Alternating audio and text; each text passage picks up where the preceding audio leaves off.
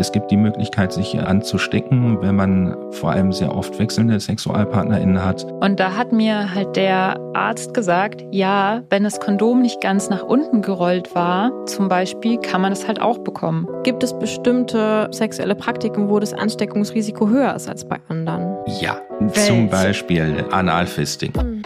Geliebte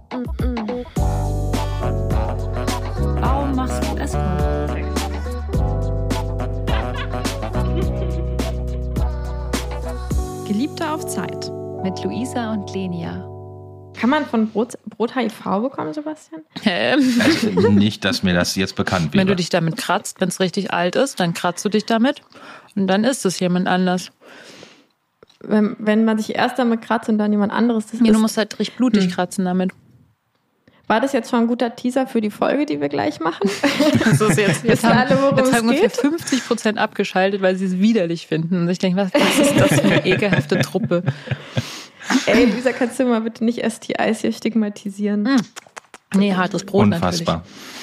Ah ja, also. Hallo, ihr hedonistischen und abenteuerlustigen Menschen. Wie schön, dass ihr hier seid. Heute haben wir wie immer einen tollen Gast. Und zwar ist es Sebastian. Sebastian arbeitet bei Sam Health und wird uns am besten gleich selbst erzählen, was er da macht und kann uns dann auch im Laufe der Zeit bestimmt ganz, ganz, ganz viele wichtige Fragen zum Thema STIs beantworten. Also bleibt dran, es ist ein wichtiges Thema, auch wenn es ein bisschen ernst ist. Und vielleicht sind wir ja zwischendrin auch ein bisschen lustig, wenn ihr Glück habt. Hallo, schön, dass ihr da seid. Ähm, ja, das lasst, auch. Hi lasst uns dieses Danke Gespräch für deine Zeit. Ich bin ja ziemlicher Sam-Fan, muss ich ja schon mal äh, sagen. Aber ja, vielleicht kommen wir gleich darauf. Ja, vielleicht, was ist denn überhaupt Sam, Sebastian, und ähm, wer bist du? Ja, ich bin der Projektkoordinator von Sam Health. Sam Health ist ein Testprojekt der Deutschen AIDS-Hilfe, welches nicht gewinnorientiert arbeitet. Ich bin verantwortlich für das strategische Geschäft, wie und wohin soll sich Sam in den nächsten Jahren entwickeln, überwache aber auch das operative Geschäft, sprich das Marketing, unsere Partner-Checkpoints ähm, und auch die, den Support mit den NutzerInnen. Mhm. Und Sam Health selber ist ein Heimeinsendetest-Service das heißt, man kann sich bei uns registrieren, führt ein kurzes Beratungsgespräch mit einem unserer Partner-Checkpoints äh, durch und kann dann ein Testkit auf HIV, Syphilis, Chlamydien und Gonorrhoe bestellen und bekommt das nach Hause geschickt, nimmt dann ganz bequem vom Sofa sozusagen seine Proben, schickt die in unser Partnerlabor in Hamburg und bekommt ein paar Tage später seine Ergebnisse per SMS oder sollte mal was positiv oder reaktiv sein, zum Beispiel der klassische Tripper, gibt es eine kurze Rückrufbitte, dann wird das kurz besprochen und auch, was als nächstes gemacht werden sollte. Cool, also das Thema Testen werden wir auf jeden Fall gleich noch ausführlich besprechen und vorher jetzt einfach nochmal so ganz allgemein aufklären über STIs und dazu haben wir euch übrigens auch auf Instagram gefragt. Ähm, ihr könnt uns übrigens auch alle mal draußen auf Instagram folgen, obwohl wir da gerade irgendwie so zero aktiv sind, aber ab und zu hauen wir mal eine kleine Umfrage raus, wenn wir halt irgendwie Gäste haben, wo wir denken, vielleicht ähm, habt ihr Fragen an die. Und wir lesen die ähm, Nachrichten. Ja, das heißt, wir wollen jetzt so eure Fragen äh, dazu ähm, nach und nach beantworten. Und vielleicht kannst du uns mal so einen Überblick geben, welche Krankheiten gibt es denn? Was sind so die, ja, die typischen, die man irgendwie so kennen sollte? Genau, also es gibt äh, ganz viele STIs. Viele kennen auch äh, einige Allgemeinmediziner gar nicht. Selbst die müssten zum Beispiel nachschauen, oftmals bei zum Beispiel Trichomonas, Mykoplasmen zum Beispiel. Darauf kann man sich auch testen äh, lassen. Relevant und therapiebedürftig sind aber in der Regel halt HIV, Syphilis, Chlamydien und Gonorrhoe, der Tripper. Wenn man sowas hat, dann sollte man auf jeden Fall zum Arzt gehen, sich therapieren lassen, gerade bei HIV und Syphilis. Eigentlich so immer der erste Schritt, wenn das festgestellt wird. Und da gibt's halt einmal die Unterscheidung zwischen einer Infektion, die symptomfrei ist. Dafür sind wir da. Das heißt, so eine Infektion wie Chlamydien, Gonorrhoe, die kann auch mal symptomfrei oder symptomarm ablaufen. Das heißt, man kriegt gar nicht mit, dass man äh, sich damit infiziert hat. Und deswegen, wenn man dann äh, mal regelmäßig wechselnde SexpartnerInnen hat, sollte man sich halt auch regelmäßig darauf testen. Von der Krankheit sprechen wir dann wirklich, wenn die Symptome dann auch da sind.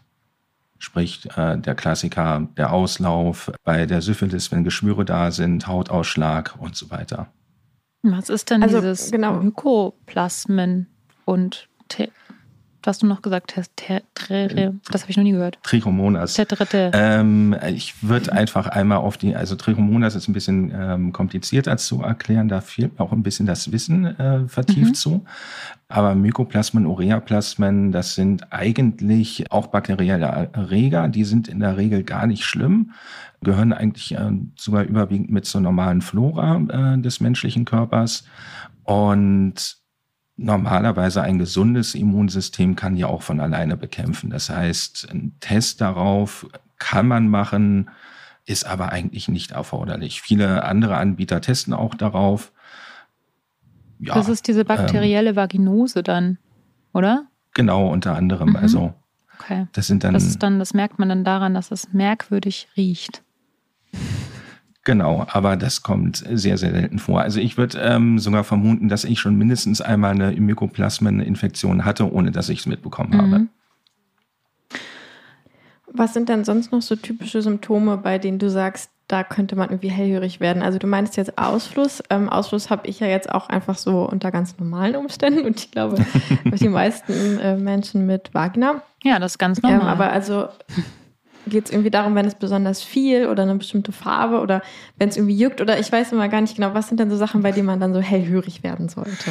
Also hellhörig sollte man äh, werden, wenn es anfängt wirklich zu riechen, wenn der Ausfluss irgendwie anders aussieht als äh, sonst. Und natürlich das Jucken, das Brennen beim Wasserlassen, egal ob mit Vagina oder Penis, das sind so diese klassischen Anzeichen für eine Chlamydie oder einen Tripper. Und dann sollte man auf jeden Fall mal zum Arzt gehen und sich äh, checken lassen. Warum heißt eigentlich Tripper und Gonorrhoe? Ich bin da irgendwie immer so ultra verwirrt. Gibt es da einen Grund, warum das irgendwie zwei Namen hat? Ähm, das eine ist landläufig, der Tripper, Ja. und Gonorrhoe ist halt der medizinische Ausdruck.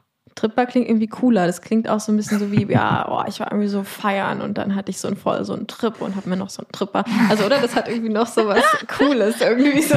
Und Gonorrhoe klingt irgendwie so. Naja, ich weiß ja nicht. Okay, du meintest ja, also du meintest, ihr testet vor allem auf die, die eine Behandlung dann auch brauchen. Äh, wie sieht denn eine Behandlung aus bei den äh, geläufigsten Außer jetzt. Infektionen? Ist das eine Behandlung? Was vorsingen. Also, genau. Also äh, die normale Behandlung beim Tripper und bei der Chlamydie ist ein Antibiotikum, das verabreicht wird. Das, die Therapiedauer ist ungefähr sieben bis zehn Tage. Da sollte man immer, immer darauf achten, nicht aufzuhören, wenn die Symptome abklingen, sondern wirklich so lange äh, das Antibiotikum weiterzunehmen, wie der Arzt das oder die Ärztin das auch gesagt hat und nicht vorher abzubrechen, um dann auch wirklich sicher zu gehen, dass der Erreger abgetötet wird. Hm, Was passiert, wenn man kein Antibiotikum nimmt, weil man denkt, dass Antibiotikum schlecht für einen ist? Gibt ja, also Ähm, ja auch. Das stimmt. Also ähm, dann solltest du auf jeden Fall enthaltsam leben, ähm, und damit du keine anderen Leute damit infizierst. Das geht dann nicht mehr weg. So, also das ist dann für immer auf jeden Das- Fall da. Nein, das bleibt nicht permanent. Äh, solche Infektionen können auch von alleine ausheilen. Mhm. Nach einigen Wochen normalerweise. Aber ganz ehrlich, ich kenne keinen, der sich damit jetzt mal infiziert hat und gesagt hat, nö, ich lebe jetzt die nächsten vier, sechs Wochen enthaltsam und nehme jetzt kein Antibiotikum. Dazu sollte man auch sagen, dass das Antibiotikum bei den Infektionen auch ähm, relativ harmlos ist und auch keine großen Nebenwirkungen hat. Mhm. Ich dachte gerade, es könnte so die neue Schatz, ich habe Kopfweh-Ausrede sein. So, ach Schatz, du weißt doch, die Chlamydien und Antibiotikum ist irgendwie doof. Ich lebe jetzt mal vier bis sechs Wochen enthaltsam. Ähm, Ja. aber ja, ähm, aber wie ist es denn bei Syphilis. Ähm, bei äh, ich dachte, ich habe irgendwie gerade an Hepatitis gedacht. Das war doch das, wo auch total schlimme Organschäden bei entstehen können, wenn man da sich nicht behandeln lässt. Oder habe ich da gerade einen Dreher? Nee, Hepatitis, da gibt's ja A, B und C. Genau. A ist die Reiserhepatitis, äh, wie sie auch genannt wird. Die kriegt man durch verunreinigtes Trinkwasser zum Beispiel in südlichen Ländern, südlich des Äquators. Also auch südliche Länder meine ich auch wirklich schon Südeuropa, da kann das passieren. Hepatitis B kriegst du eher so in den ostasiatischen oder da ist das Risiko höher, äh, sich mit Hepatitis B zu infizieren. Da ist es tatsächlich so, wenn du dich mit infiziert hast, die Symptome sind relativ harmlos. Das ist meistens wie eine Magen-Darm-Grippe. Dann kann es tatsächlich auch zu einer Gelbsucht kommen. Aber in der Regel muss die nicht therapiert werden, die halt auch von alleine aus. Sollte es mal nicht ausheilen, dann gibt es ein Medikament, was halt die Erreger abtötet. Gegen A und B ist man noch eh geimpft normalerweise. Das kommt drauf an. Ich bin es zum Beispiel nicht. Ah, okay, ich dachte, das viele so andere Standard. Menschen auch nicht. Nee, ist nicht so Standard. Also es ist so Standard, wenn man verreist, lässt man sich beim Hausarzt gegen impfen. Ja. Das machen ganz viele. Ich selber äh, verreise jetzt nicht so oft ins Ausland, von daher habe ich okay. mich jetzt auch nicht gegen impfen lassen. Okay. Und Hepatitis C? Hepatitis C ist schon der etwas aggressivere Stamm. Das heißt, da kann es wirklich, wenn man es nicht behandelt, auch zu chronischen Erkrankungen kommen. Mittlerweile ist Hepatitis C aber auch behandelbar. Da werden dann halt wirklich diese Medikamente verabreicht, um die Infektion zu bekämpfen. Und diese Leberentzündung, mehr ist es ja eigentlich nicht bei Hepatitis A bis C, dann halt auch abklingen zu lassen. Und jetzt hast du noch nicht über HIV geredet, über die Behandlung. da tut es ja ein Antibiotikum eher nicht. Nein, da gibt es spezielle HIV-Medikamente, die haben sich auch über die Jahre hin ähm, weiterentwickelt. Wenn man da mal zurückdenkt an die ersten HIV-Medikamente, die hatten auch extreme Nebenwirkungen. Mittlerweile ist es relativ nebenwirkungsarmer Kombipräparat, äh, was da verschrieben wird. Das ist halt das Einzige, was momentan gegen HIV hilft, halt eine dauerhafte Therapie. Es ist aber kein Todesurteil mehr, wenn man sich mit HIV infiziert hat. Man kann wirklich ganz normal leben, normales Sexualleben haben, normales Privatleben haben und die Leute werden haben annähernd die normale Lebenserwartung wie ein Nicht-Infizierter. Abgesehen von der krassen Stigmatisierung, die man dann wahrscheinlich erfährt, ne? Ja, das kommt natürlich immer noch darauf an, wo man arbeitet, wie, ob man sich auch outet damit oder outen muss. Da gab es ja die verschiedensten Fälle jetzt in den letzten Jahren wo es dann auch große Diskussionen zu gab. Aber ich sag mal, so im normalen Umfeld, wenn man jetzt offen damit umgeht, wird man eigentlich in, von den meisten Menschen zumindest toleriert mit der Infektion, würde ich sagen. Es ist immer so ein Politikum, muss man auch dazu sagen, und so ein gesellschaftliches Thema.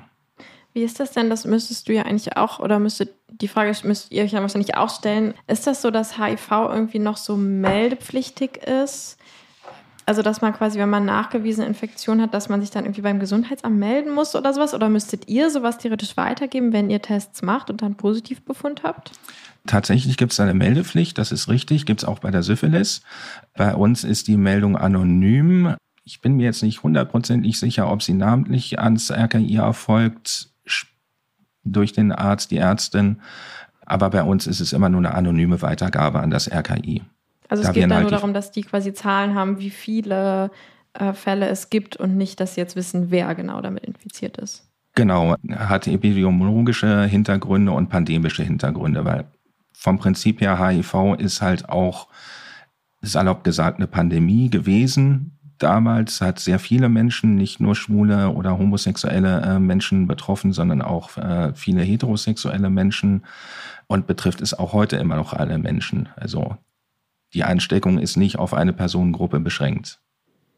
Wie häufig sind denn eigentlich so sexuell übertragbare Infektionen? Hast du da so Zahlen? Also wie hoch ist auch eigentlich die Wahrscheinlichkeit, auf jemanden zu treffen, der oder die irgendwas hat?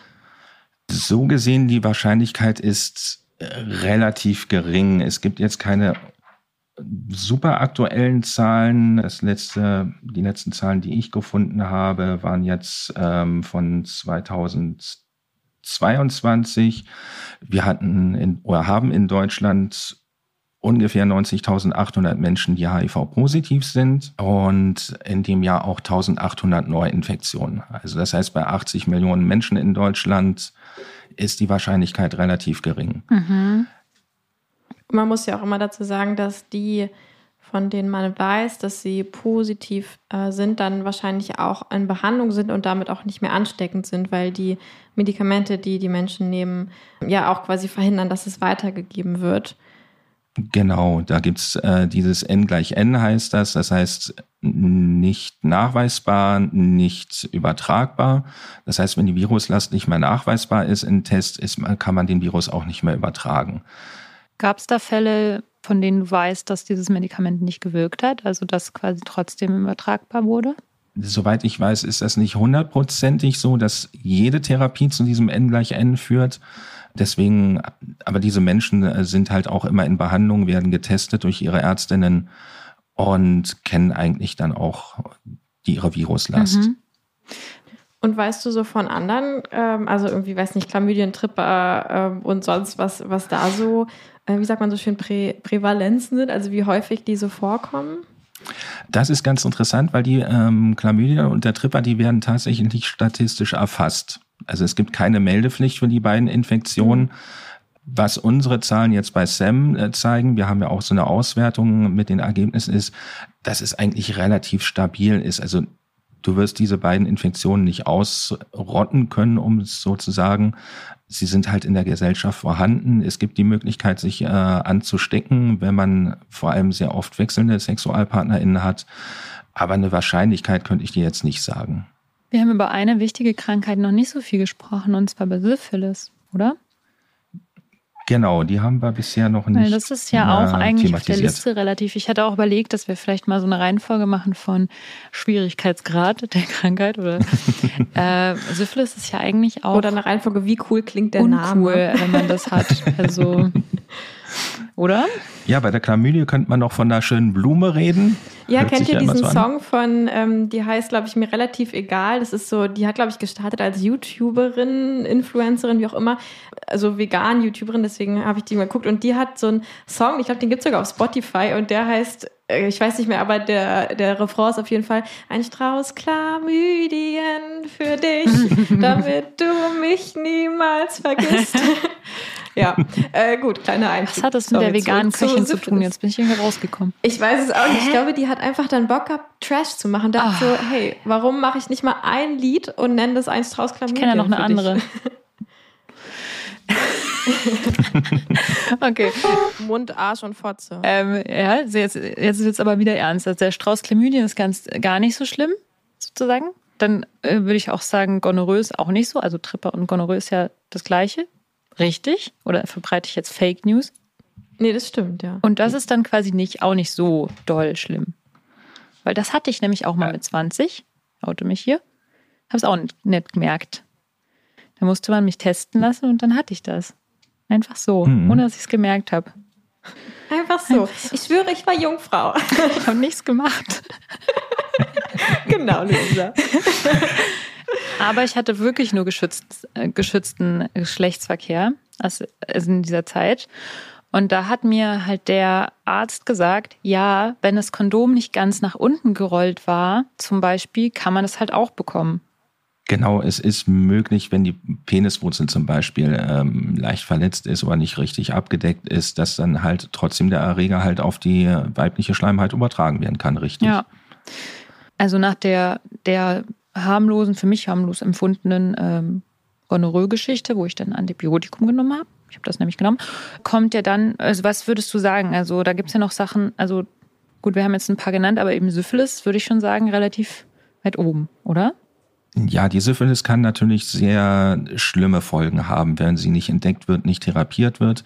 Ähm, es gibt immer dieses schöne Geschichtsbeispiel von Heinrich dem Achten, der ja dann irgendwann nur noch Totgeburten äh, gezeugt hat, sozusagen, ein bisschen durchgeknallt ist. Ja, das ist aber wirklich so das allerletzte Stadium, wo dann auch wirklich die inneren Organe und das Gehirn angegriffen werden.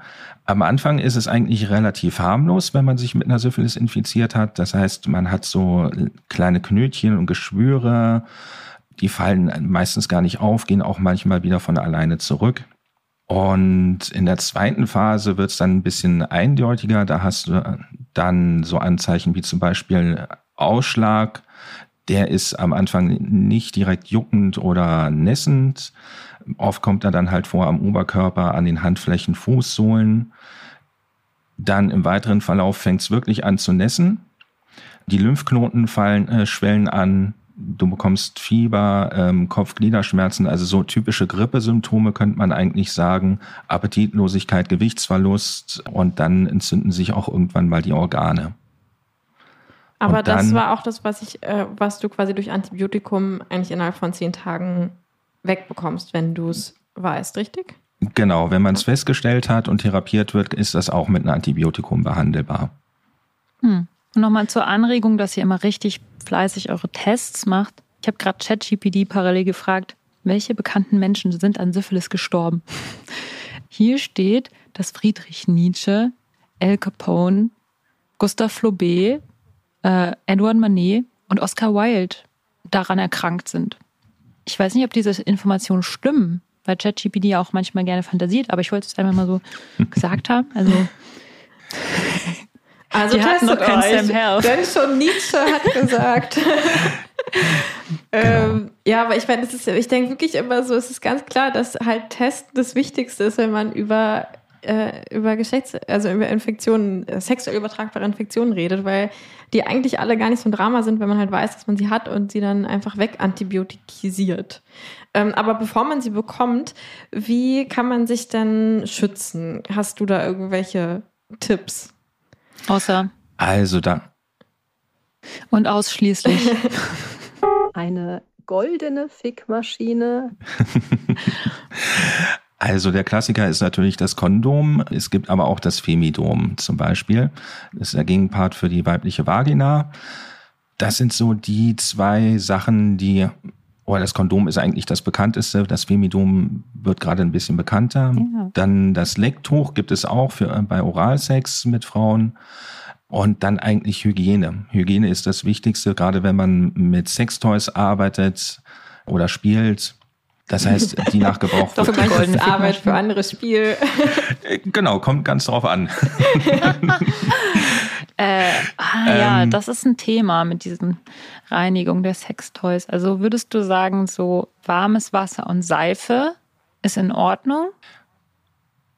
Es, äh, Oder braucht man da ich dieses würde da sagen, auf die Gebrauchsanleitung gucken. Meistens wird gesagt, ähm, aus welchem Material das ja ist und äh, wie man es am besten reinigen soll, ob da eine Seifenlauge äh, für passt oder ob man es wirklich nur mit warmem Wasser behandeln soll oder bei Latex vielleicht noch eine ähm, Pflege mit dazu nimmt. Ja, es gibt immer eigentlich diese Spray, Desinfektionsspray-Sachen für Toys. Genau. Die sind Oder halt natürlich auch noch eine Kondome gute Sache. drüber ziehen. ne? Das finde ich irgendwie immer das Einfachste. Das ist auch eine gute Möglichkeit.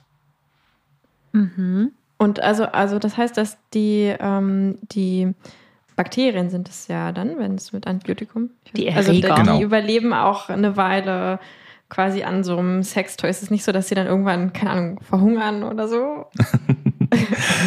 Ich nehme mal ein Beispiel. Ich nehme mal das Beispiel Streptokokken. Streptokokken ähm, sind so der Klassiker der Wundinfektion, wenn man sich geschnitten hat und gerade gehartene Arbeit gemacht hat. Gibt eine schöne Wundreizung, es entzündet sich und das sind wirklich Bakterien, die können sich sozusagen einpuppen und dann auch äh, sehr lange überleben. Das gilt auch für ähm, einige Hepatitis-Erreger, die äh, dadurch auch mal eine Woche oder länger überleben können und gilt halt auch für andere Bakterien. Die können durchaus mehrere Tage überleben, ohne äh, wirklich direkt abzusterben. Mehrere Tage. Okay, aber das heißt, wenn ich einen alten Vibrator von meiner Oma in einer verstaubten Schublade finde, dann kann ich den eigentlich guten Gewissens benutzen, weil 70 Jahre wird es nicht überlebt haben, ja? Ist das die Nein, das Message? nicht. Ich würde ihn trotzdem äh, einmal abwaschen. Einmal Der Staub ist abstauben nicht mit so einem genau. Ja, weil bei Coronaviren hat man ja gesagt, okay, die können so zehn Minuten auf so Oberflächen existieren. Das wäre so das, die, die größere, also das ist so jetzt mein, ich versuche das damit jetzt zu vergleichen. Also ich denke so, wenn das schon längere Zeit getrocknet ist oder bei HIV ist es ja auch schon so getrocknetes Blut zum Beispiel, ist ja nicht mehr so gefährlich oder ist nicht mehr, also zum Beispiel eine Spritze, wenn da das Blut dann getrocknet ist, dann wäre die nicht mehr so gefährlich. Aber ich meine, wenn ich würde es jetzt trotzdem nicht ausprobieren. Aber also jetzt nur rein hypothetisch. Also rein hypothetisch, äh, jedes Bakterium, jede, äh, jeder Virus hat eine andere Überlebensdauer. Mhm. Das ist halt von einem Coronavirus, der halt nur ein paar Minuten an der frischen Luft äh, überleben kann, Wobei auch da durchaus unter den richtigen Bedingungen ähm, länger, wie äh, ich mal auch in einigen Reportagen gesehen habe, bis hin halt bei bestimmten Erregern auch mehrere Wochen. Hm, Also lieber nicht drauf ankommen lassen und halt einfach Den Staubwedel reinigen. bisschen mehr Genau. der Staubwedel. Und natürlich, also zum Thema Schutz gibt es natürlich noch das Thema Impfung. Genau, bei Hepatitis ist es eben so, ich, also ich meine, dass es seit, ich weiß auf jeden Fall, dass ich das als Kind schon bekommen habe, aber ich glaube, es wurde erst so Also die Impfung. kurz bevor ich geboren bin, genau die Impfung, einmal Hepatitis für dich. Nee, genau, ich glaube, dass, ähm, also ich glaube, für Menschen, die vielleicht so fünf Jahre älter sind als ich, da war das noch gar nicht so eine typische Kinderimpfung, die man bekommen hat. Ich weiß es nicht genau. Das heißt, falls ihr irgendwie weiß ich nicht genau welcher Jahrgang, aber auf jeden Fall jünger als ich, äh, nee, älter als ich seid, dann checkt vielleicht nochmal euer Impfbuch. Und man muss das ja auch, also es wird ja empfohlen, das alle zehn Jahre aufzufrischen. Das habe ich letztens gemacht. Hepatitis C, ne? Reden wir. Ja, genau. Ich habe irgendwie, nee, warte mal, ich habe A und C. Kann es sein? Ich habe auf jeden Fall A so eine und B. Doppel, man kriegt so eine Doppelimpfung dann. Genau, Impfung ist A und B. Aber was Ja, ist mit okay, C? Hepatitis C, kann man sich da impfen lassen? Soweit ich weiß, gibt es da noch keinen Impfstoff für. Ah, Aber das ist auch die, die, glaube ich, eher nur über Blut zu Blutkontakt Genau. quasi übertragen wird und jetzt nicht so eine typische STI ist, glaube ich. Naja, und dann gibt's noch die Impfung für, da musst du auch gleich mal aushelfen, das, was dann bei einigen Frauen, Menschen mit Gebärmutter auch zu Gebärmutterhalskrebs führen kann. Das sind ja die, ähm, Human Papillonviren meinst du, glaube ich, ne? ja, genau HPV. das meinte ich. Äh, da gibt's ja auch die Impfung, die man am besten macht, bevor man seinen ersten Sexualkontakt hat, weil die ja, glaube ich, relativ weit verbreitet sind. Und es deswegen ganz gut ist, wenn man sich quasi gleich direkt am Anfang da impfen lässt. Und zwar Frauen sowie, also oder Mädchen sowie auch Jungs, weil Jungs die ja auch verbreiten können. Und das ist quasi sehr solidarisch, wenn man sich da auch als Junge impfen lässt. und ich da- Feigwarzen dadurch auch mit entstehen können, wie ich gehört Ah habe. ja. Jetzt musst du uns Okay. noch korrigieren, Sebastian, ob wir richtig aufgepasst haben. Mir fällt jetzt kein Fehler auf, spontan. so gut. Also das sind so die Impfungen.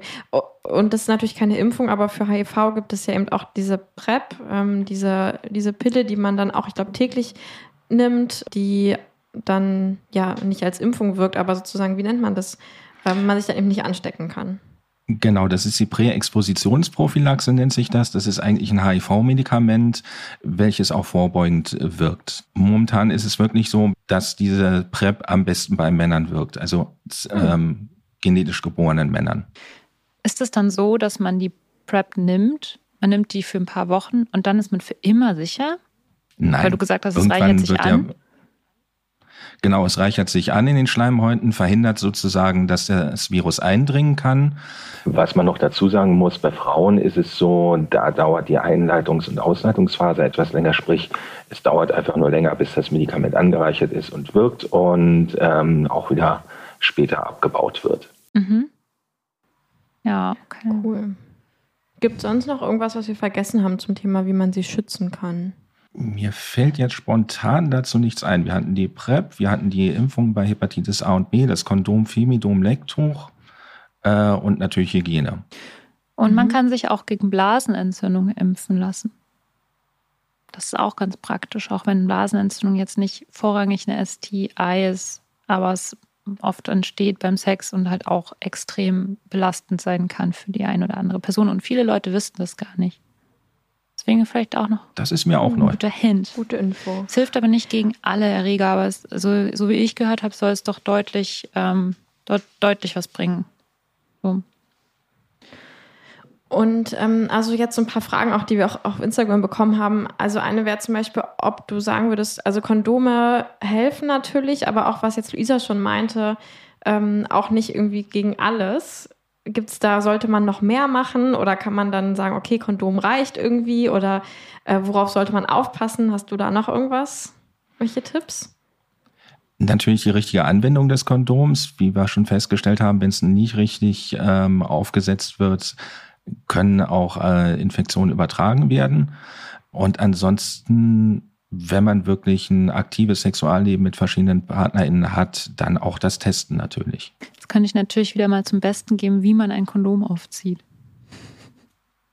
Gib's mal zum Besten. Warte, da muss ich das richtig machen. Diese ganzen Sextipps, das hätte ich mal vor 20 Jahren wissen sollen. Ja, ich habe das ja schon mal erzählt, bestimmt mehrfach. Ähm, Kondome ähm, aufziehen. Oh Gott, jetzt komme ich mir vor wie so eine Lehrerin und schäme mich so richtig doll. Okay, muss mich jetzt also. Wollt ihr wissen, wie, wie ich immer ein Kondom aufziehe? Ich erzähle nur, wie ich das mache. Ja, bitte, Frau Lehrerin. Also ich reiße das halt auf, so nicht mit der Schere aufschneiden, sondern so aufreißen. Und dann nehme ich das halt immer so in die Hand, dass dieser Ring in meiner Hand liegt. Und wenn es dunkel ist, weil man hat dann natürlich nur ohne Licht Sex, ähm, kann ich das trotzdem richtig rum aufsetzen. Und das liegt daran, dass ich meine Augen äh, schließe oder wenn sie, wenn es eben dunkel ist, muss ich sie nicht schließen und gucke, wie rum sich das abrollen lässt. Man tut den Daumen innen rein und den Zeigefinger außen oder den Mittelfinger und dann rollt man so ein bisschen, wenn man merkt, okay, das rollt sich jetzt hier über meinen Daumen ein bisschen drüber, dann kann man es ein bisschen drüber rollen. Das ist auch nicht schlimm, wenn es ein bisschen abrollt. Und wenn man merkt, okay, geht nicht, dann ist es die falsche Seite, dann probiert man die andere Seite und rollt da drüber. Und wenn es sich so ein bisschen abgerollt hat, kann man das schon ein bisschen abgerollte so aufsetzen auf den Penis. Und dann. Wieso? Ich glaube, so, äh, sieht man, man sieht das ja nicht, wenn man dich Ich darf meine Hände nicht benutzen. Also man setzt es dann oben auf die Eichel auf und rollt es noch ein bisschen runter. Und was mein Hack dann immer ist, ist, ich nehme dann die, die Eichel in den Mund und sauge das so ein bisschen an. Und dabei ziehe ich sozusagen das Kondom, rolle ich so ab. Langsam. Und ein weiterer Sex-Tipp von mir ist einfach, da keine Hektik in diese ganzen Kondomüberziehgeschichte zu bringen, sondern das ganz entspannt und ruhig und langsam zu machen. Weil es ist nicht so, dass es wie so ein Kuchen ist, der dann zusammenfällt oder so, wenn man jetzt nicht schnell genug ist, sondern der Kuchen fällt nur zusammen, wenn man Stress hat. Das heißt, wenn man keinen Stress hat, weil man irgendwie dabei geküsst wird oder weil dabei irgendwas Lustiges oder irgendwas Spannendes, nicht lustig, aber irgendwas Spannendes passiert, dann äh, ist die Wahrscheinlichkeit, dass die Erektion nach dem Kondomüberziehen noch da ist, gegeben. Wenn sie auch nicht 100 Prozent ist. Weil das ähm, bei vielen Menschen halt so ist, dass es dann halt Kondomüberziehen immer so ein Psychoschranke ist, aber gehört halt dazu. Und ich finde deswegen äh, Kondom weglassen ist äh, einfach steht nicht zur, wie sagt man, Debatte. Genau, so das war jetzt ja, man mein kann Sextipp. ja auch danach noch mal genug. Also man, ich finde es eigentlich ganz cool, das Kondom schon relativ früh aufzuziehen und dann einfach so lange rumzuspielen, wie man Lust hat. Ähm, und dann ist das Kondom schon mal drauf. Das hält ja auch normalerweise und hält ja auch aus, wenn dann der Penis da drin noch mal kleiner und wieder größer wird. Ja, vielleicht da noch Ähm, mal ich finde so- Gleitgel benutzen, wenn man da länger dran rumwuschelt, dass man einfach mal Gleitgel noch mal drauf macht, weil sonst kann es schneller reißen oder kaputt gehen oder so. Ja, auf jeden Fall. Das macht es, glaube ich, eh sicherer, Ja. Gleitgel zu nutzen.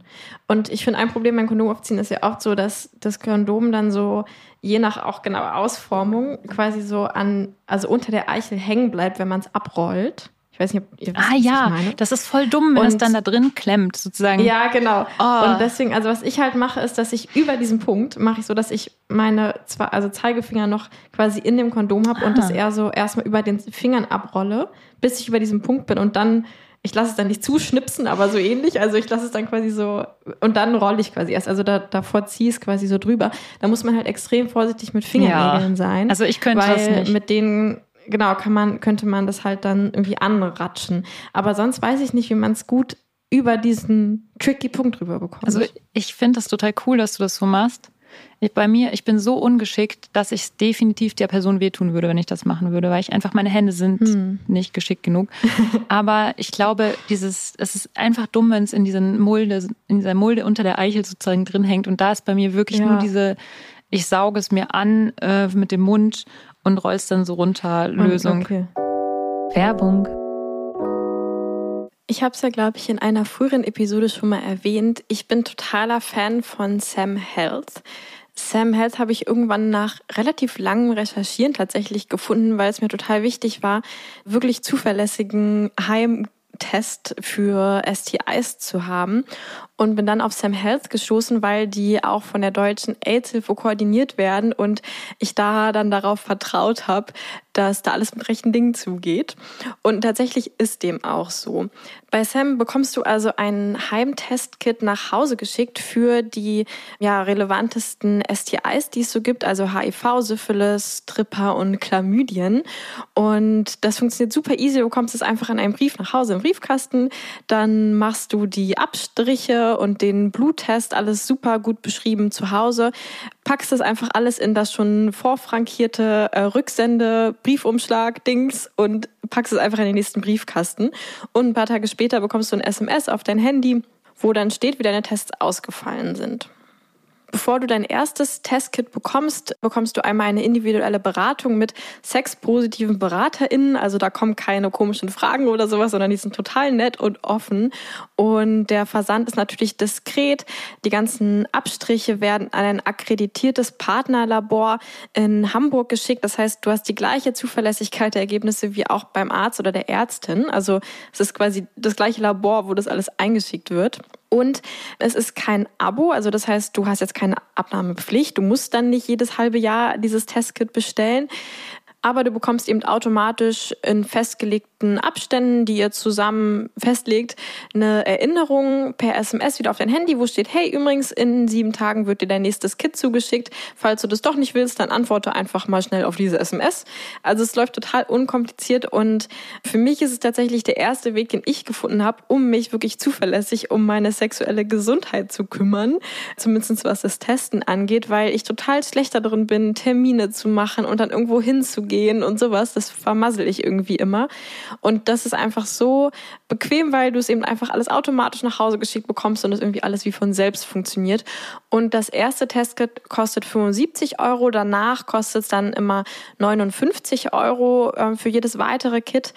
Und damit bist du eigentlich immer noch günstiger, als wenn du zum Beispiel zu einer Ärztin oder Arzt gehst, wo ja auch die meisten Kassen die Tests nicht übernehmen. Also wie du merkst, ich bin voll und ganz Fan davon und kann es einfach nur empfehlen, weil es halt so wichtig ist, sich zu testen, weil wir ja auch gleich in dem Interview noch alles erfahren werdet, viele Infektionen einfach gar keine Symptome haben oder erst sehr spät Symptome zeigen und aber total einfach behandelt werden können, wenn du denn von ihnen weißt. Also es spricht einfach nichts dagegen, sich regelmäßig regelmäßig testen zu lassen und vor allem, wenn es so bequem und sicher geht wie bei Sam. Also schau mal rein, alles unten in den Show Notes. Werbung Ende. Hast du noch irgendeinen Tipp, Sebastian, wenn wir hier so fachsimpeln? Nee, spontan fällt mir da nicht sein. Es waren eigentlich sehr gute Lösungsansätze. ja, es gibt ja zwei Möglichkeiten, kann man ja beides probieren. Und äh, noch ja. wichtig, fällt mir gerade ein, wo wir gerade schon am Klugscheißern über Kondome sind, ist die richtige Größe. Ähm, ganz viele Menschen wissen nicht, dass sie falsche Kondomgröße haben. Also mir begegnen mhm. wirklich Menschen, die sind über 30 und sagen, hä, wieso habe ich habe XL? Hä, das wusste ich gar nicht. Deswegen ist das immer so unangenehm mit dem Kondom. Und die wollen dann immer keinen Sex mit Kondom haben, weil sie einfach nicht checken, dass sie einfach ein XL-Kondom brauchen. Und dann kommt es auch, auch auf die Marke an. Zum Beispiel Einhorn. Und ich liebe ja euch Einhorn, aber eure XL-Kondome sind wirklich ein bisschen klein. Und es gibt noch eine andere Marke. Da sind dann XL-Kondome größer und es gibt auch noch My Size. Da äh, sind die quasi für jeden, für jeden Penis die richtige Größe dabei. Und ich muss sagen, davon bin ich auch großer Fan. Jetzt machen wir ganz viel kostenlose Werbung. Äh, Grüße gehen raus. Ja, ist ja auch gut, was die machen. Ja wo wir gerade bei kostenloser Werbung sind und bei Rubriken. Wir haben immer noch keinen Jingle für die Community-Rubrik, äh, aber vielleicht kommt der bald noch. Vielleicht sogar irgendwann mal, bevor diese Folge raus ist. Mal schauen, unser Soundmensch war gerade im Urlaub. ich meine, er hat sich ja irgendwie verdient, aber naja. ähm, und zwar äh, Community-Rubrik. Ich komm, komm, komm, komm, komm, komm, komm, Community. Wir haben ja mal, ich weiß nicht, ob du dich erinnerst, Lisa, vor ein paar Wochen oder mittlerweile Monaten eine Erfindung der Woche gehabt. Und zwar Lecktücher-Thema, dachten wir, es wäre doch cool, wenn es statt diesen Lecktüchern so Leckhöschen geben würde, also Unterhosen, die kann man sich halt einfach anziehen, da hat man die einfach an.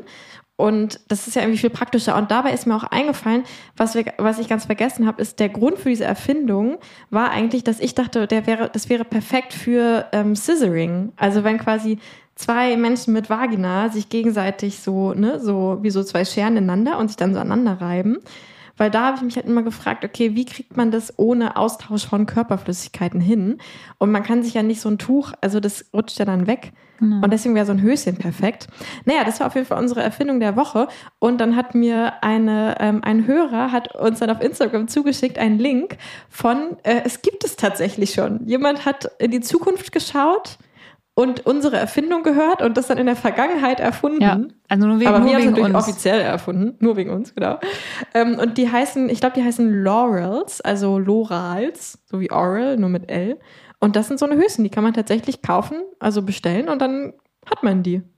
Geil eigentlich, oder? Das wollte ich noch mal so reingeben, dass unsere Community uns da ja. genau geholfen hat wieder mal. Perfekt.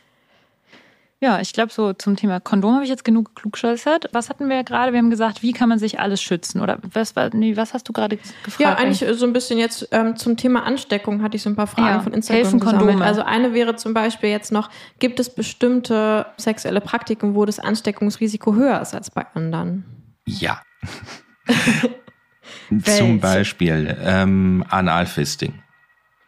Analfisting, dadurch, ähm, dass der Anus, After, wie man auch sagen möchte, äh, stark gedehnt wird, können kleine Risse in der Haut entstehen. Das heißt, du hast wirklich ein Risiko, ähm, dich da zum Beispiel mit Hepatitis C äh, zu infizieren, aber natürlich auch äh, mit den anderen Infektionskrankheiten. Ach, das wusste ich gar nicht Aber- bei Analfisting, weil da denkt man ja, da steckt er ja nur die Hand rein.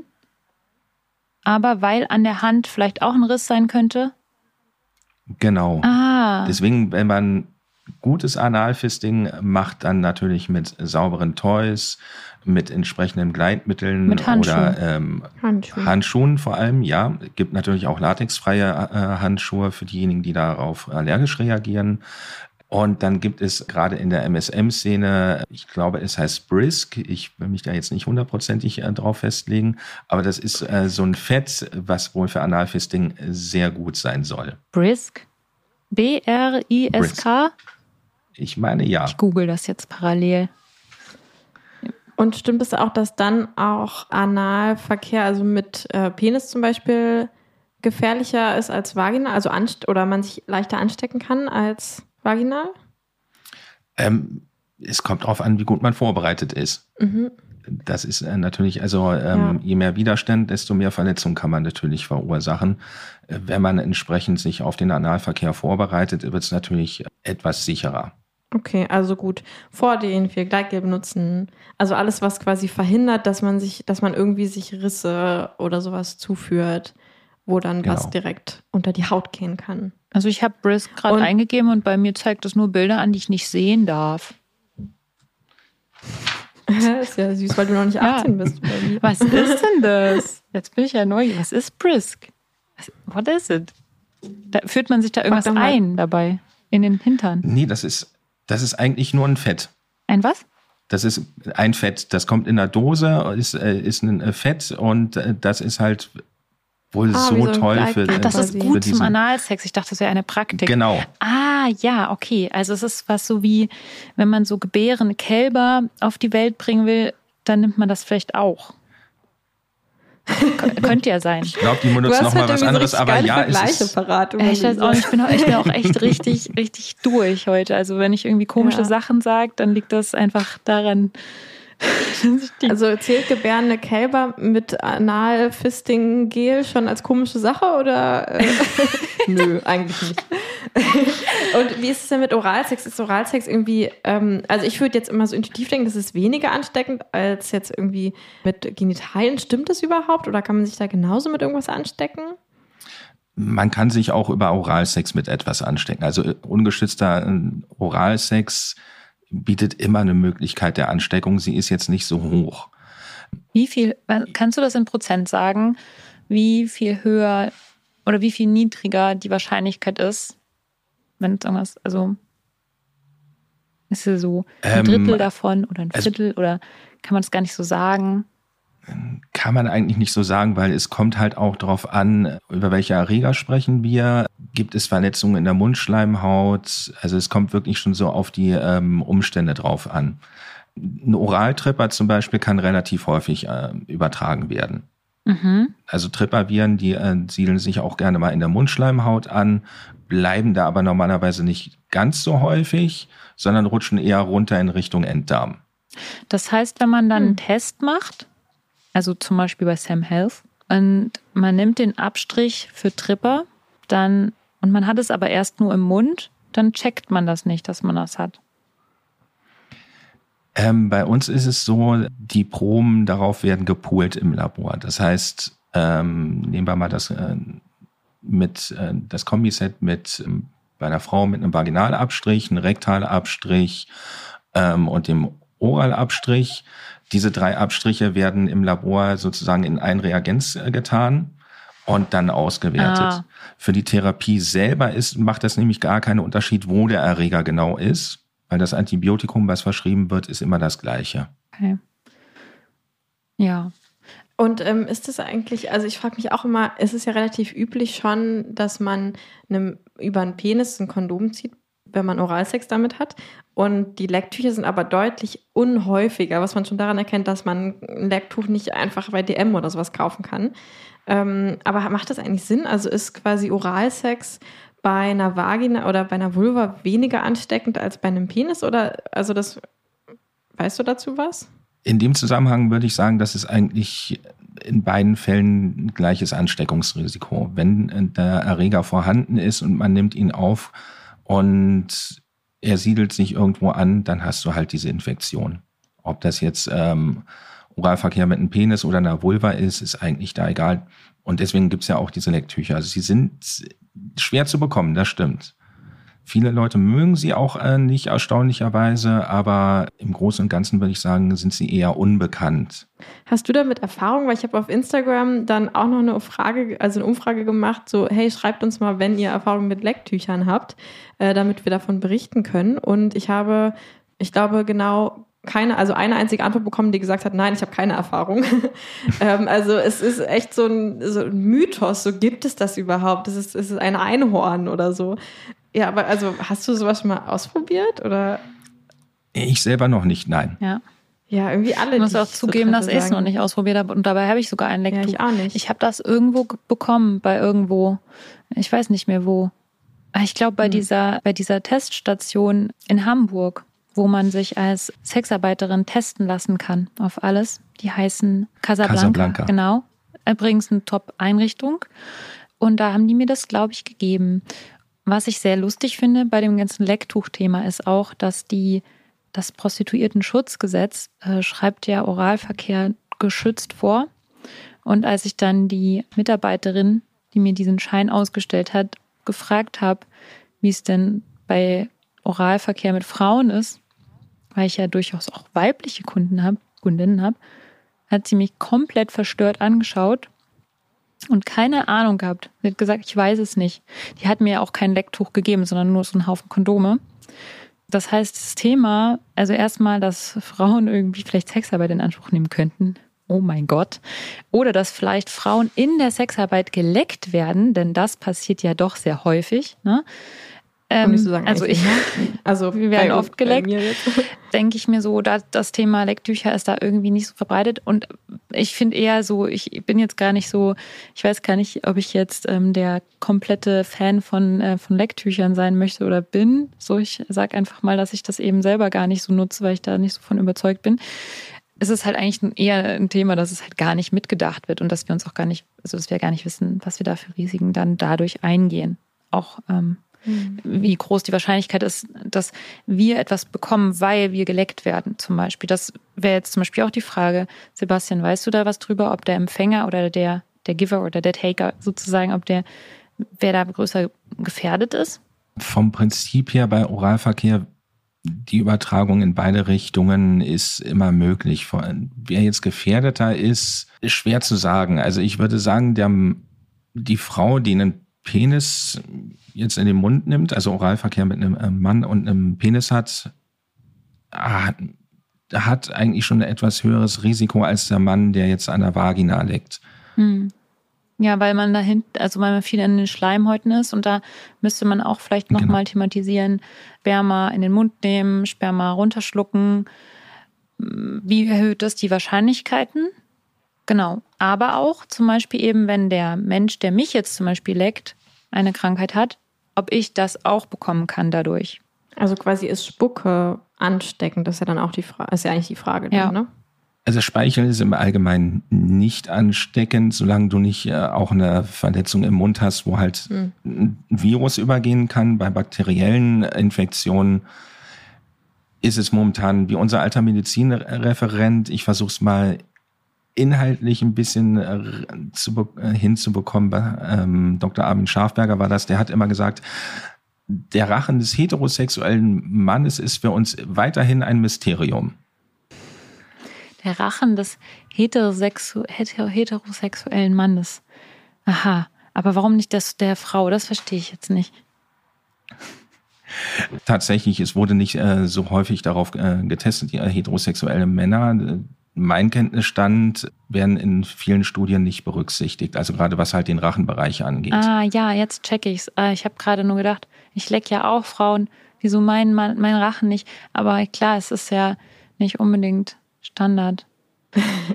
Oh Gott, aber ich finde, man kommt immer bei dem Thema so ins Schwimmen, weil man noch, also es gibt irgendwie nicht so richtige Zahlen, die sagen, mit diesem Prozent Wahrscheinlichkeit wirst du dich so anstecken, weil es halt immer so von, ja, okay, je nachdem, wenn du eine Verletzung hast, wenn du bla, wenn du bla. Und irgendwie am Ende ist es immer so eine, auch einfach so eine eigene, eine eigene Entscheidung, würde ich sagen, so welches Risiko nehme ich auf. Ich kann es eh nicht ganz genau in Zahlen ausdrücken, wie groß das Risiko ist.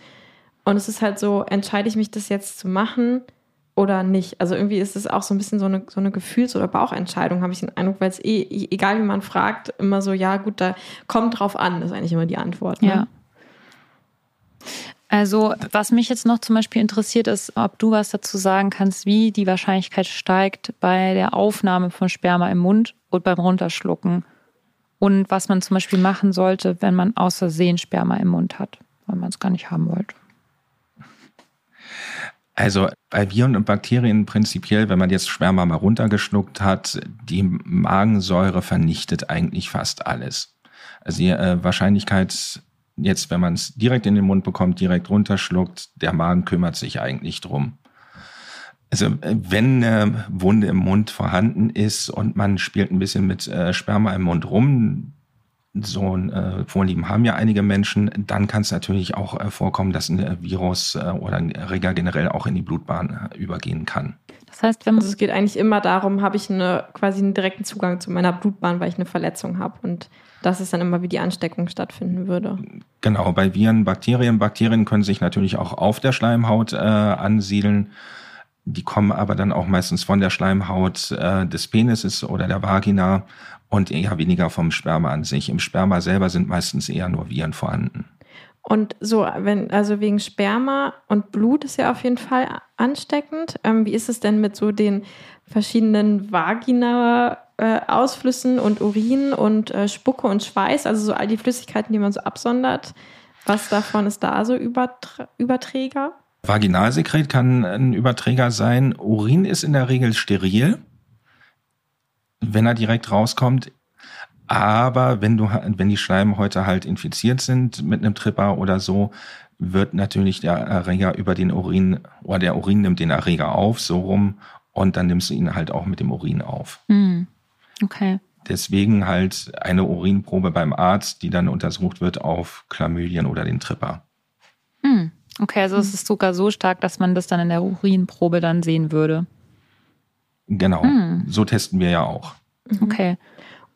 Und eine Instagram-Frage war noch, kann ich, mir, ich, äh, kann ich mir STIs auch ohne Sex holen? Also zum Beispiel im Schwimmbad, in der Sauna oder auf fremden Toiletten?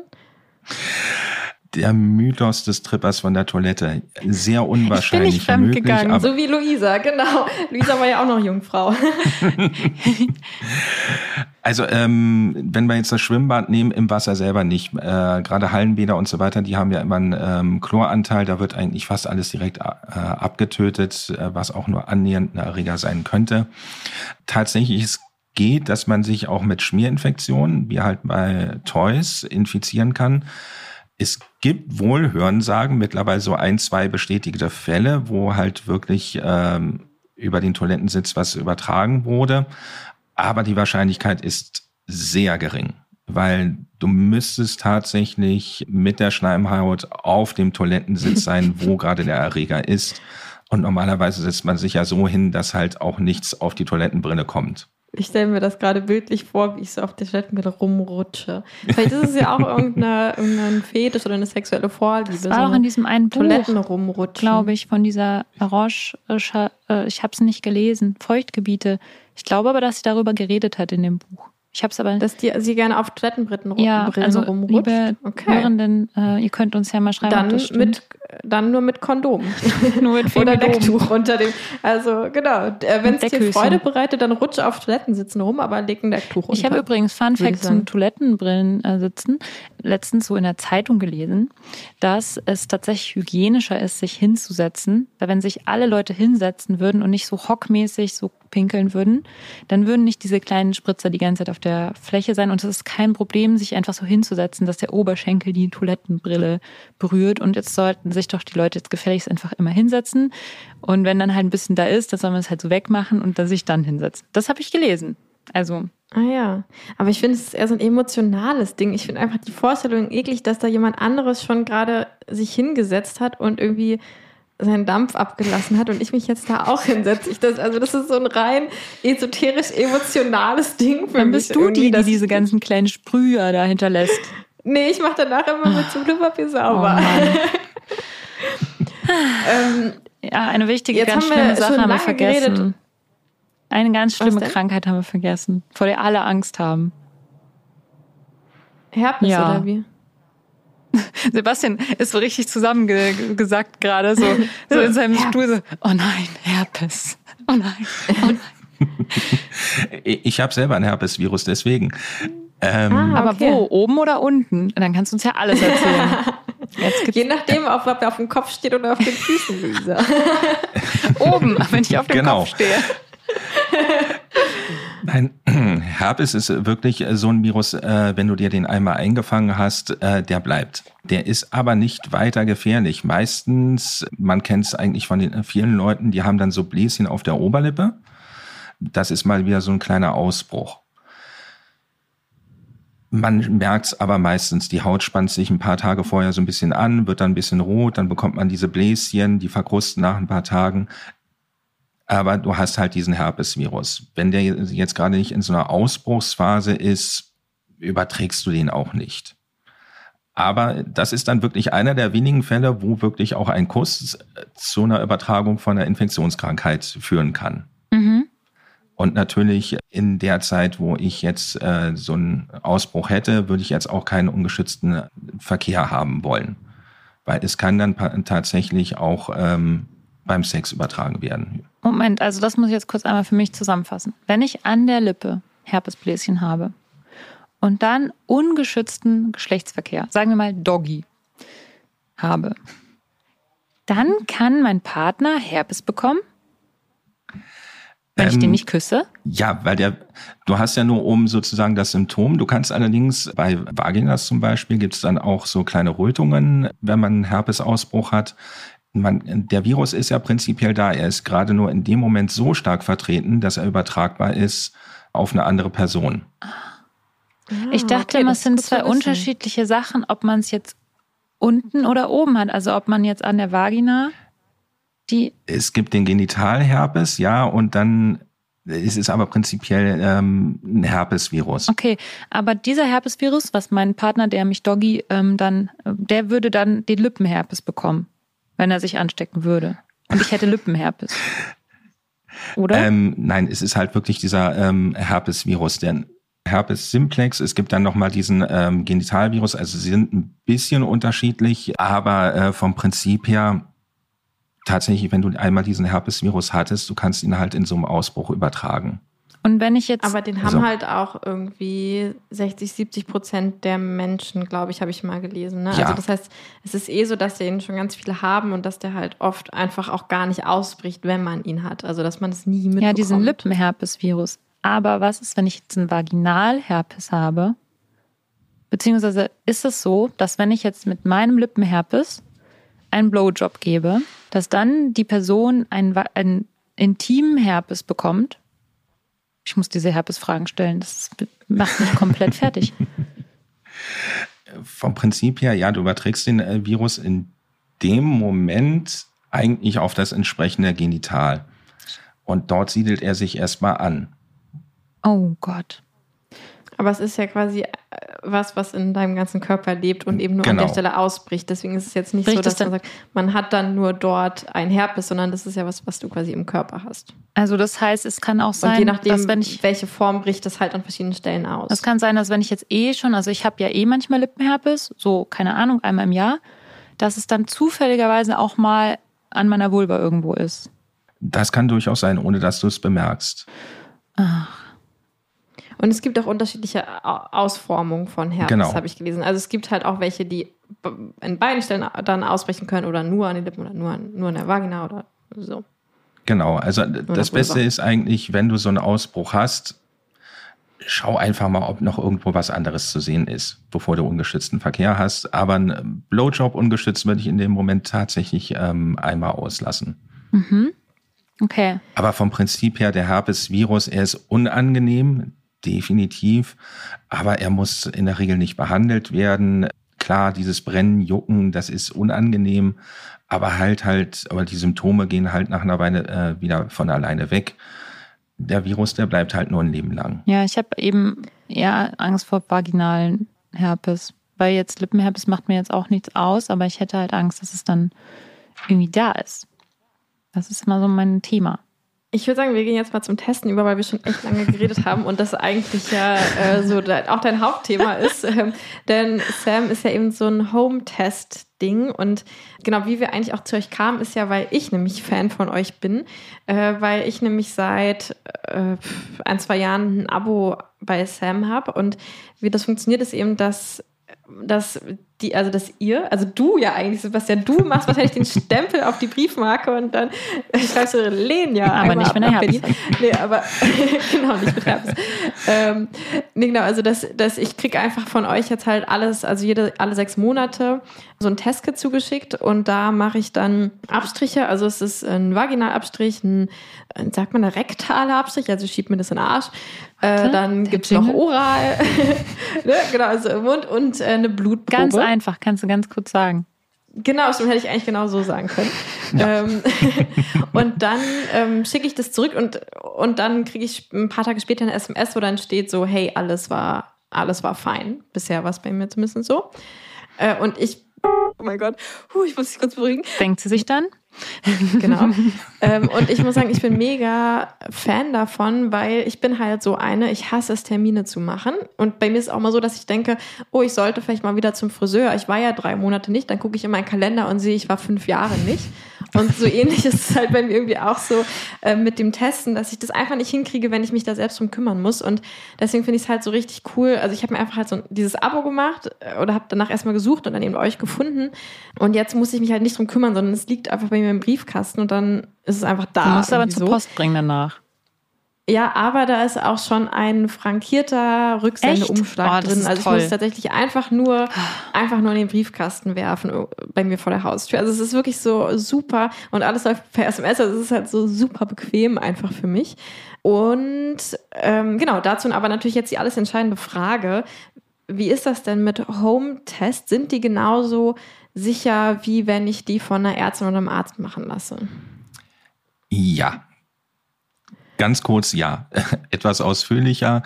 Man muss natürlich immer äh, sich die Anbieter nochmal angucken. Also mir wäre jetzt kein Anbieter äh, bekannt, der irgendwie unseriös ist oder so. Aber bei uns ist es wirklich so, du nimmst deine Proben zu Hause, du schickst die dann in diesem Umschlag in unser Partnerlabor, das ist Labor Lademann-Brung in Hamburg. Und die bekommen auch tatsächlich Proben von Ärztinnen dorthin geschickt, von Krankenhäusern und so weiter. Also es ist so, als wenn du zum Arzt gehen würdest. Die Proben landen im Endeffekt in einem Labor und werden dort so zuverlässig ähm, analysiert, dass du halt auch diese zuverlässigen Ergebnisse dann von uns bekommst. Also der einzige Fehler könnte quasi zu Hause bei der Probenentnahme passieren, dass ich irgendwie ähm, dass ich irgendwie denke, ach, das soll ich mir in den Po stecken, dann reibe ich es mal in mein Ohr. dreimal an meiner Nase, wird schon das gleiche sein. ja, oder, wo. oder also das heißt die Probenentnahme. Aber kann man da irgendwas falsch machen bei der Probenentnahme? Vom Prinzip her nicht. Also wenn du dich an die Anleitungen hältst, die ja immer beiliegen, ähm, kannst du da nichts äh, falsch machen. Ich weiß, dass es, oh, wir haben ein paar Mal schon ähm, die Bitte bekommen, beim Rektalabstrich einen kleinen Stopper reinzumachen, dass man ihn sich nicht zu tief Sonst reinsteckt. Verschwindet ja, ja, ja.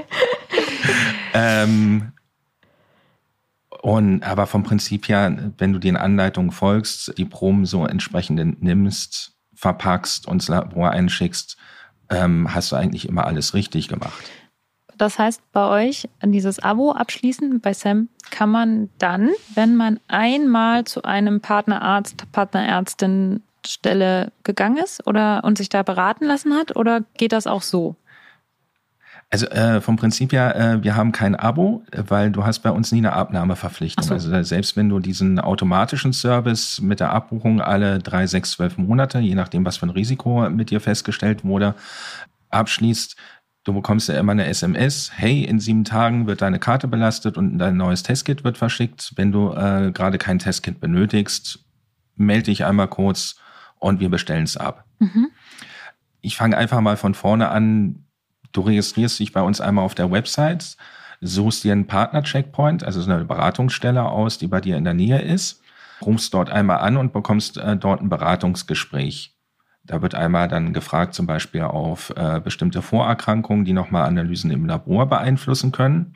Ich hätte das aber Ähm, telefonisch, muss ich mal kurz einwerfen, das Genau. Beratungsgespräch. Also ich musste nicht mal irgendwo hingehen. Ja, okay, weil du gerade meintest in der Nähe. Mhm. Genau, also in der Regel ist es so, wenn man zum Beispiel in der Nähe von München wohnt, sucht man sich dann die AIDS-Hilfe in München zum Beispiel aus. In Hamburg, Hein und Fiete oder Casablanca in Berlin äh, hast du momentan die Auswahl zwischen zum Beispiel der Berliner AIDS-Hilfe oder der AIDS-Hilfe in Potsdam und so weiter und so weiter. Also der Mensch ist so, man sucht sich eigentlich irgendwas Mhm. in seiner Nähe aus. Kurioserweise auch, wenn man Damit nur man nicht so anrufen laut muss. Telefon schreien muss. Genau. genau. Er bekommt da, wie gesagt, die Beratung. Dann wird kurz gefragt, also unsere Berater sind alle sehr sexpositiv, also äh, die fragen jetzt keine unangenehmen Fragen, sondern wirklich nur re äh, Fragen, die relevant sind, um zu schauen, hast es, hattest du ein Risiko? Hast du ein Risiko? Wie hoch ist das Risiko? Hast du zum Beispiel sehr oft viele wechselnde SexualpartnerInnen und auch sehr häufig dabei äh, ungeschützten Sex? solltest du dich natürlich alle drei Monate testen lassen. Wenn du jetzt vielleicht ein, zwei wechselnde Sexualpartner im Jahr hast, reicht auch mal ein, reicht auch ein Test einmal im Jahr, alle zwölf Monate. Mhm. Das wird dann halt einmal mit ihr besprochen. Dann kann man sich so ein Testkit bestellen, das erste, und entsprechend dieser Analyse bekommst du dann halt alle drei, sechs oder zwölf Monate eine kurze Erinnerungs-SMS. Hey, dein nächstes Testkit wäre mal wieder an der Reihe. Und dann je nachdem, wie du dich entschieden hast, entweder mit der automatischen Abbuchung passiert das automatisch oder du klickst auf einen kleinen Bestelllink und bestellst es darüber. Und wie viel kostet der ganze Spaß? Ähm, das erste Testkit mit Erstberatung kostet 75 Euro und Folgetestkits kosten 59 Euro.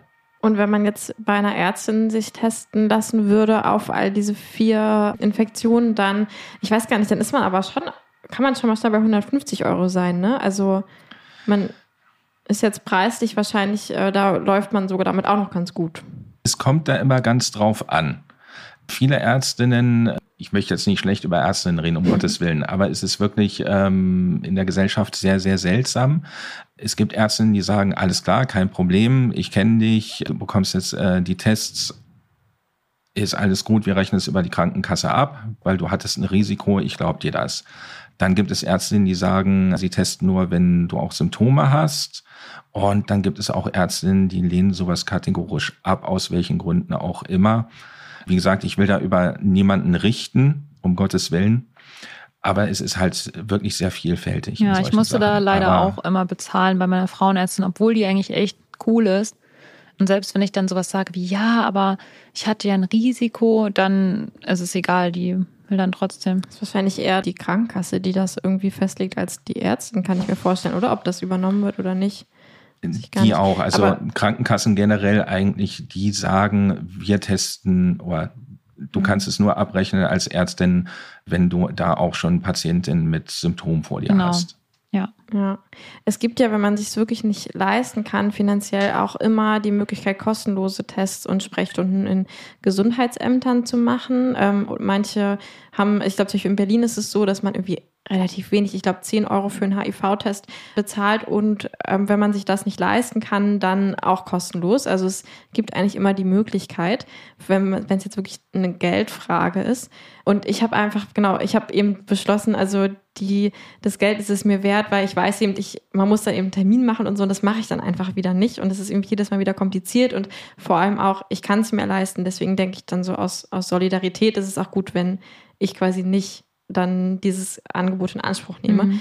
Ähm, und deswegen finde ich es halt einfach so super bequem mit so einem Ja. Mit so einem Bestelltest-Kit. So. Kostenlos kann man es zum Beispiel auch in Hamburg im Casablanca machen, wenn man sexarbeitende Person ist oder irgendwie mit einer sexarbeitenden Person zusammen ist. Ich weiß aber nicht ganz genau, ob die einfach auch so, wenn man bedürftig ist oder irgendwie keine Krankenversicherung zum Beispiel hat und solche Sachen, äh, dann testen die einen auch. Also die sind auch extrem nett. Das heißt, wahrscheinlich kann man auch einfach anrufen und sagen, ich kann es mir nicht leisten, kann ich vorbeikommen. Auch, ich finde auch in den Gesundheitsämtern, wo man immer denkt, das sind so böse oder so, so unangenehme Leute oder so, denkt man ja irgendwie, weil man Amt hört und denkt dann so, oh, Amt. Ähm, aber die sind voll nett. Also ich habe wirklich nur gute Erfahrungen mit denen gemacht und deswegen würde ich auch Menschen, die jetzt so Befürchtungen haben, einladen, sich die mal aus der Nähe anzuschauen. Die sind eigentlich voll okay. Und vielleicht noch eine letzte Frage. Du hast es gerade schon mal kurz gesagt, aber wie oft sollte man sich testen lassen? Wurden wir auch auf Instagram gefragt. In Abhängigkeit auch von, wie viele SexualpartnerInnen ich habe. Was ist da die genau. Empfehlung? Wie schon kurz angerissen. Also je mehr äh, wechselnde SexualpartnerInnen ich habe Desto besser? und Nein, das stimmt auch gar nicht. Kommt drauf an. Ähm, ja. Jedem Tierchen sein Pläsierchen, sage ich immer. Nein, es ist halt wirklich so, wenn du ein, zwei wechselnde Sexualpartner im Jahr hast, dann reicht das einmal im Jahr, um sicher zu sein. Wenn du sehr häufig ähm, wechselnde SexualpartnerInnen hast, dann sollte man auch alle drei Monate, also ich sag mal so, der klassische Fall der, von PornodarstellerInnen zum Beispiel. Also da würde ich wirklich sagen, alle drei Monate, wenn es wirklich äh, Pornos sind, wo ungeschützter Geschlechtsverkehr stattfindet. Mhm. Wobei ich ganz ehrlich Hätte sagen ich ja sogar muss, noch öfter gesagt, jeden Tag. nee, ähm, das ist ganz interessant, weil es gibt sogenannte diagnostische Fenster. Das heißt, ein Risiko, ähm, oder andersrum, wenn du jetzt ähm, ein Risiko hattest, ungeschützter Geschlechtsverkehr, Du bekommst ein zuverlässiges äh, Ergebnis bei HIV tatsächlich erst nach sechs Wochen.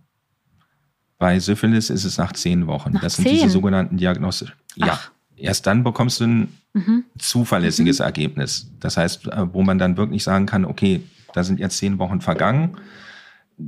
Das Ergebnis ist jetzt negativ oder reaktiv und dann kann man wirklich sagen, okay, es ist auch zuverlässig reaktiv oder negativ. Obwohl man in diesen zehn Alles, Wochen schon Leute anstecken kann.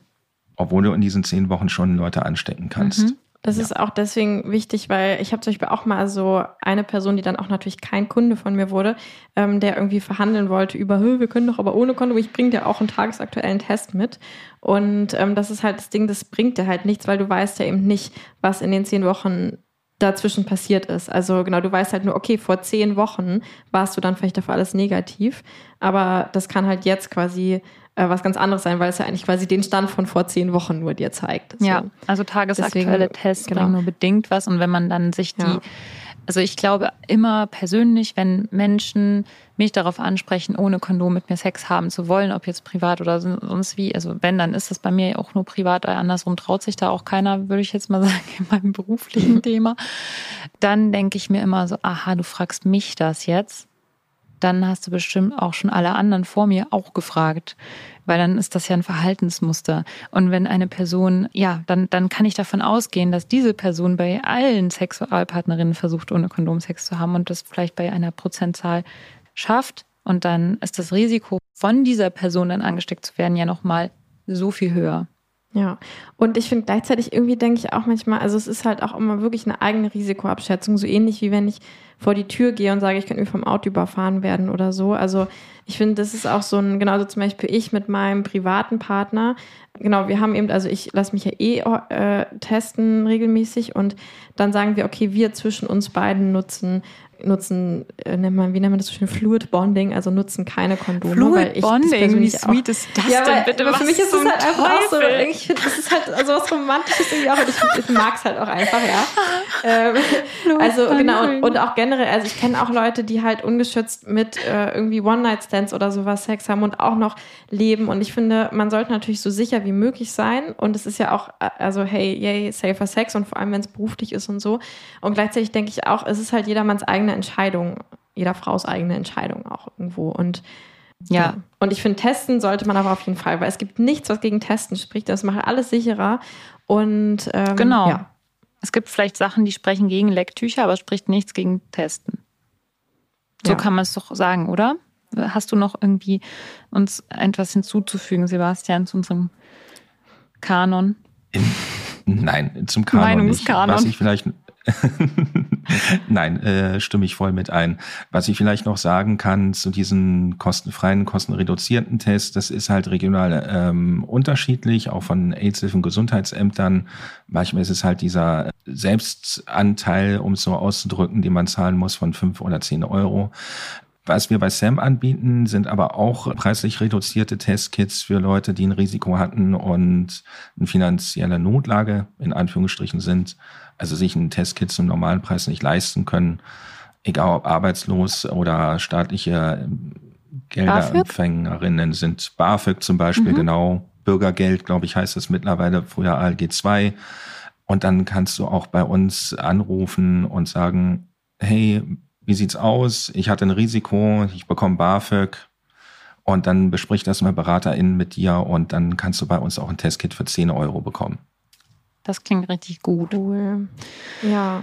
Ja, ich hoffe. Alle Infos zu dem Testkit haben wir natürlich unten Ja. verlinkt und ich glaube, ich spreche auch nachher noch mal irgendwas ein, Sebastian, da müssen wir uns noch mal unterhalten. Das habt ihr dann wahrscheinlich alles schon am Anfang der Folge gehört. Genau. Und dann vielen, vielen Dank, dass du da warst und alle unsere neugierigen Fragen nach bestem Wissen und Gewissen beantwortet hast, auch wenn es immer so ein Thema ist, wo es auch einfach super schwer ist, glaube Ja. ich. Und für euch da draußen, vielen Dank fürs Zuhören. Lasst uns doch mal eine Sternebewertung da.